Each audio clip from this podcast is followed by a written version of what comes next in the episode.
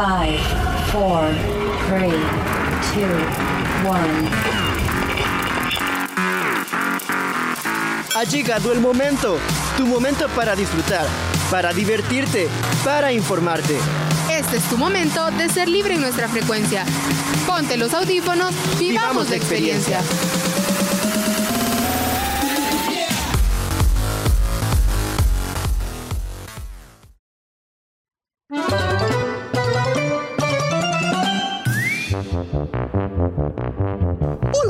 Damas y caballeros. Sean bienvenidos a la Casa del Pueblo.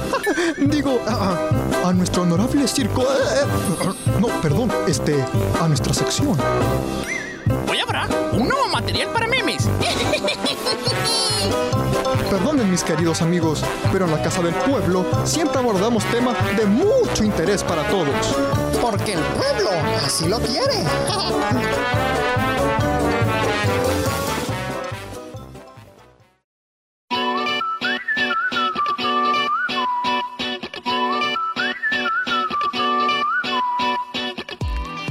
amigos, ¿cómo están? Sean todos bienvenidos y bienvenidas al segundo episodio de tu sección Pony Circo. Ese espacio donde hablamos de política, pero de una manera muy diferente.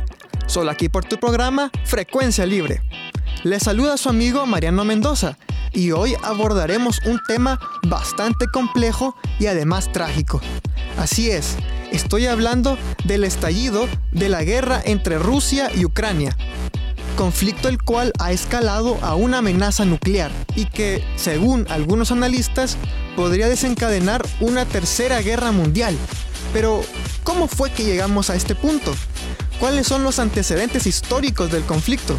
¿Y qué consecuencias podría traer para El Salvador? Todo esto y más lo abordaremos en este episodio. Primero, cabe destacar que Ucrania está dividido política y culturalmente. Por un lado están los ucranianos étnicos, que conforman un 77% de la población y que se concentran al oeste del país. Por otro lado está una población rusa, que conforma el 17% de la población y 29% de los ucranianos son rusoparlantes. Esta población rusa se encuentra concentrada en el este del país. Como consecuencia, el oeste de Ucrania es pro-europeo, mientras que el este es prorruso.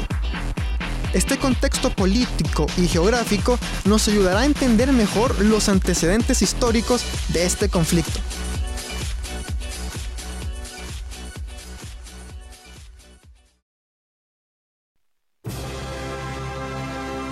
El 25 de diciembre de 1991, la Unión Soviética se disuelve. Sin duda, este fue el mayor regalo de Navidad para los Estados Unidos. Con la disolución de la URSS surgen 15 nuevas repúblicas independientes, entre las que destacan Rusia, Bielorrusia y, como no, Ucrania. Si bien la URSS se disolvió, la vieja cúpula política no. Todos los antiguos miembros del Partido Comunista Soviético de Ucrania se afiliaron al Partido de las Regiones, un partido de corte prorruso y con tendencia autoritaria. Durante los 90, la política ucraniana estuvo bajo el liderazgo de Viktor Yanukovych y de la antigua cúpula comunista. Se estableció así un estado represivo y una oligarquía, un gobierno el cual no distaba mucho del sistema soviético de antaño. Sin embargo, todo esto cambiaría con la Revolución Naranja, iniciada en 2003, que fueron una serie de protestas en contra de la corrupción política y de la represión. Los principales líderes de este movimiento fueron Yulia Timoshenko y Viktor Yushchenko, quien se convirtió en presidente de Ucrania en 2005.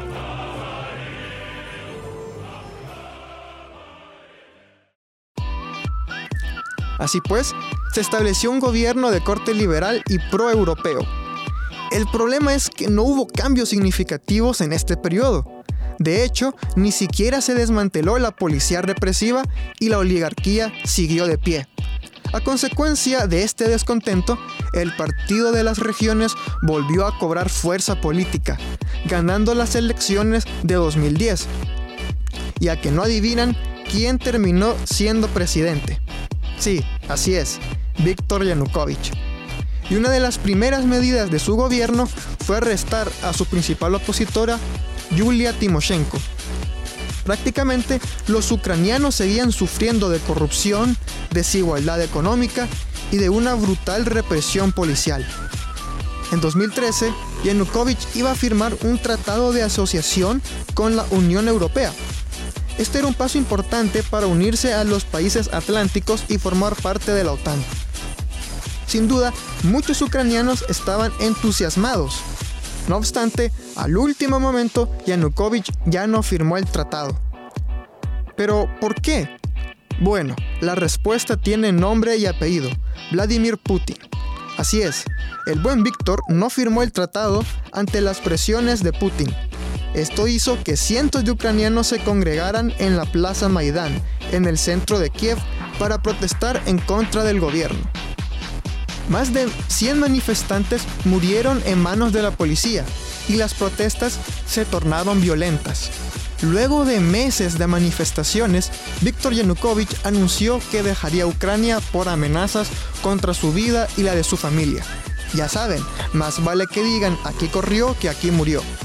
Y finalmente, en 2014, se consuma la llamada Revolución del Euromaidán. Esta vez los ucranianos podrían decidir la dirección de su país sin la influencia de los herederos del Partido Comunista Soviético y así se estableció un gobierno proeuropeo de corte liberal y que buscaba distanciarse cada vez más de la influencia rusa. Sin embargo, la celebración duraría poco. Resulta que no todos los ucranianos estaban conformes con la revolución, sobre todo los rusos parlantes del este.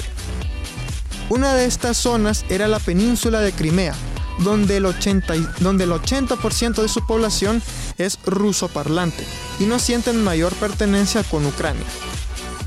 Tropas rusas ocuparon la región con bastante apoyo local y el 18 de marzo de 2014 Putin firma la incorporación de la península de Crimea a territorio ruso, que la comunidad internacional no reconoció. Sin embargo, los acontecimientos de Crimea se repitieron en la región ucraniana del Donbass, la región más prorrusa de Ucrania. Esta región está compuesta por las provincias de Donetsk y Luhansk. En mayo de 2014, grupos separatistas autoproclaman las repúblicas populares de estas provincias y reclaman integrarse a Rusia. Si bien Rusia mandaba suministros y armamento a estos rebeldes separatistas, públicamente Rusia no reconoció la independencia de estas provincias y no mandaron tropas como sí lo hicieron en Crimea. Al no estar Rusia de por medio, Ucrania se atrevió a enfrentarse directamente a los separatistas. Y así es como comenzó una larga guerra civil entre el ejército ucraniano y los separatistas prorrusos. En general, el Donbass se convirtió en una región controlada por señores de la guerra y desconectada de Kiev. No sería hasta 2015 donde ambas partes deciden un cese al fuego, en la capital bielorrusia de Minsk. Sin embargo, este cese al fuego nunca se respetó y se siguen perpetrando violaciones a la población civil de ambas partes del conflicto.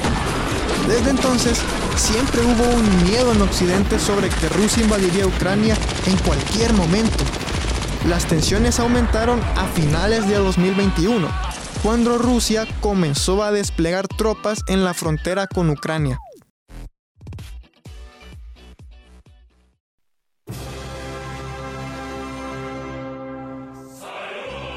la Unión Europea amenazó con sanciones a Rusia si llevaba a cabo una invasión.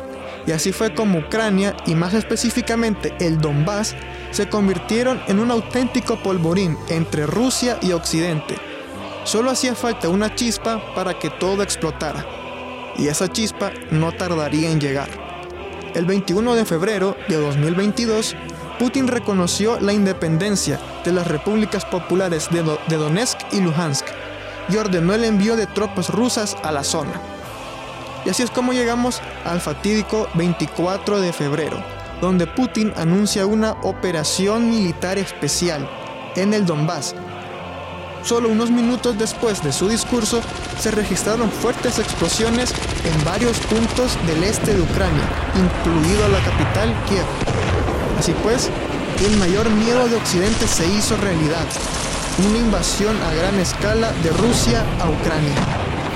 Sin embargo, no podemos tener una perspectiva completa de una guerra si dejamos afuera a uno de los bandos. Entender la postura de Rusia también nos ayudará a comprender mejor este conflicto. Hay que entender que todos los países tienen unas líneas rojas, que si son traspasadas podrían atentar contra su seguridad. Para saber cuáles son las líneas rojas de Rusia, debemos conocer el término de destrucción mutua asegurada. Este término fue acuñado durante la Guerra Fría y dice que si dos potencias nucleares se atacan mutuamente, las dos serían eliminadas de la faz de la Tierra. En otras palabras, 1 más 1 igual 0. Un factor decisivo de esto es el tiempo. Si hipotéticamente un misil tardara 20 minutos en impactar, eso da suficiente margen de tiempo para que la otra nación pueda responder y defenderse. Actualmente, las bases militares más cercanas a Rusia se encuentran en Polonia y Rumanía. Las armas nucleares tardarían 15 minutos en impactar con Moscú, pero ¿saben desde qué lugar ese margen de tiempo se reduciría al mínimo? Así es, Ucrania. Una base militar desde Ucrania tardaría 5 minutos en impactar a Moscú, lo que prácticamente hace imposible la defensa.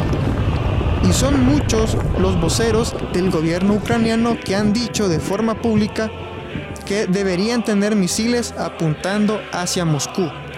Básicamente la línea roja de Rusia es que Ucrania no forme parte de la OTAN, no tenga armas nucleares y tenga un estatus neutral.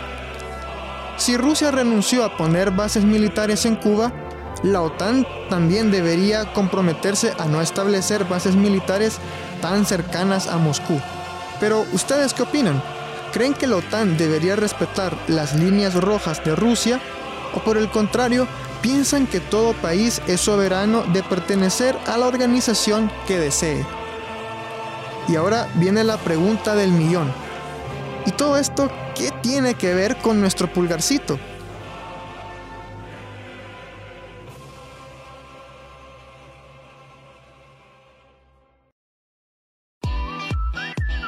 Bueno, la crisis en Ucrania es un evento que representa un cambio de era y que tendrá repercusiones a nivel global. Y El Salvador no es la excepción. Sin duda, las principales consecuencias son económicas. Según el FMI, Rusia es la doceava economía más grande del mundo y el segundo exportador de petróleo. Como resultado, el barril de crudo superó los 110 dólares.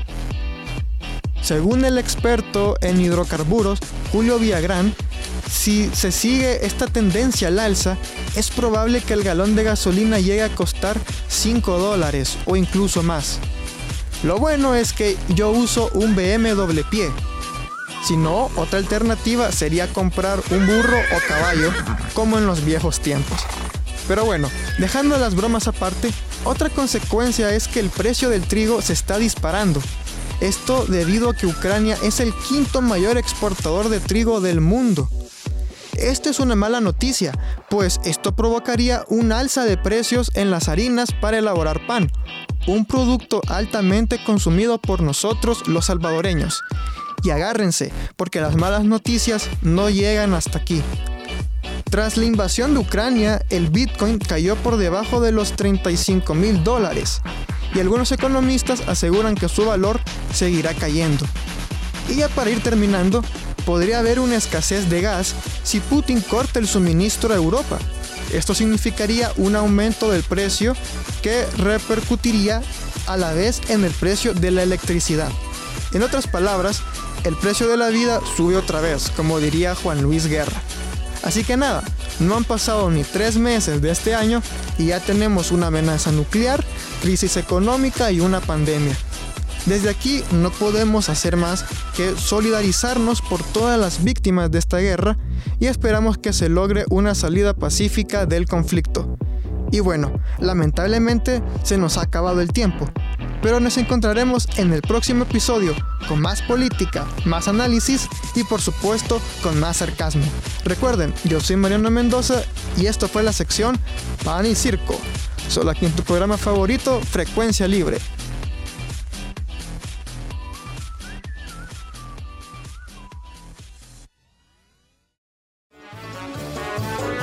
Gracias, hermoso público. Se da por terminada esta sesión plenaria. Eh, eh, digo, digo, la sección. ¡Ay, qué maravilloso! Nunca habíamos oído algo así. Hasta el próximo pan y circo. No mencionaste el jefe. Tonto.